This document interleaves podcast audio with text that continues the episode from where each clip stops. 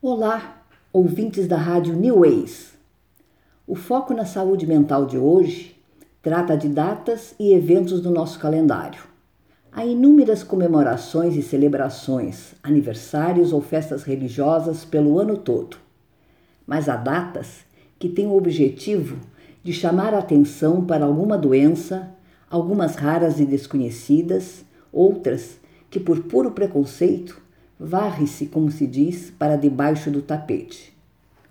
Até hoje, muitas doenças inspiram medo de contágio ou mesmo repulsa.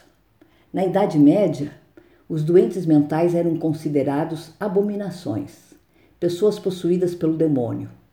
Muitas delas foram queimadas vivas ou acorrentadas em porões fétidos. Os doentes eram castigados por sua condição. Dia 30 de março é o Dia Mundial do Transtorno Bipolar. A data foi escolhida em alusão ao nascimento do artista Vicente Van Gogh, que foi postumamente diagnosticado como provável portador do transtorno bipolar. A Organização Mundial de Saúde, OMS, que instituiu esse dia, alerta para o grande número de pessoas afetadas por essa doença e sua condição incapacitante e vejam que preocupante: pesquisas apontam que a discriminação pode ser tão incapacitante quanto a própria doença, pois afeta negativamente, seja no tratamento, na autonomia do paciente, boicota sua autoestima, sendo capaz de prejudicar a qualidade de vida, inclusive da sua família. O objetivo do Dia Mundial de Transtorno Bipolar é chamar a atenção para a doença, eliminar o estigma social e levar a informação à população, educando e sensibilizando para esse transtorno. No Brasil, temos algumas associações voltadas para o atendimento de familiares, amigos e portadores ou usuários, como denominam alguns, de transtornos ou doenças mentais. A Abrata tem um foco específico para os transtornos do humor.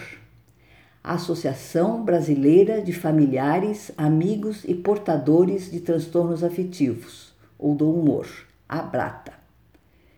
Pretendo mais adiante trazer alguns depoimentos dessa associação, onde fui voluntária por mais de 10 anos, tendo sido inclusive presidente em uma das suas gestões. Mas hoje quero falar antecipadamente o dia 30 de março de uma forma especial, contando sobre o meu livro. Pois ele é exatamente isso: um livro que celebra a superação de uma condição de transtorno do humor bipolar.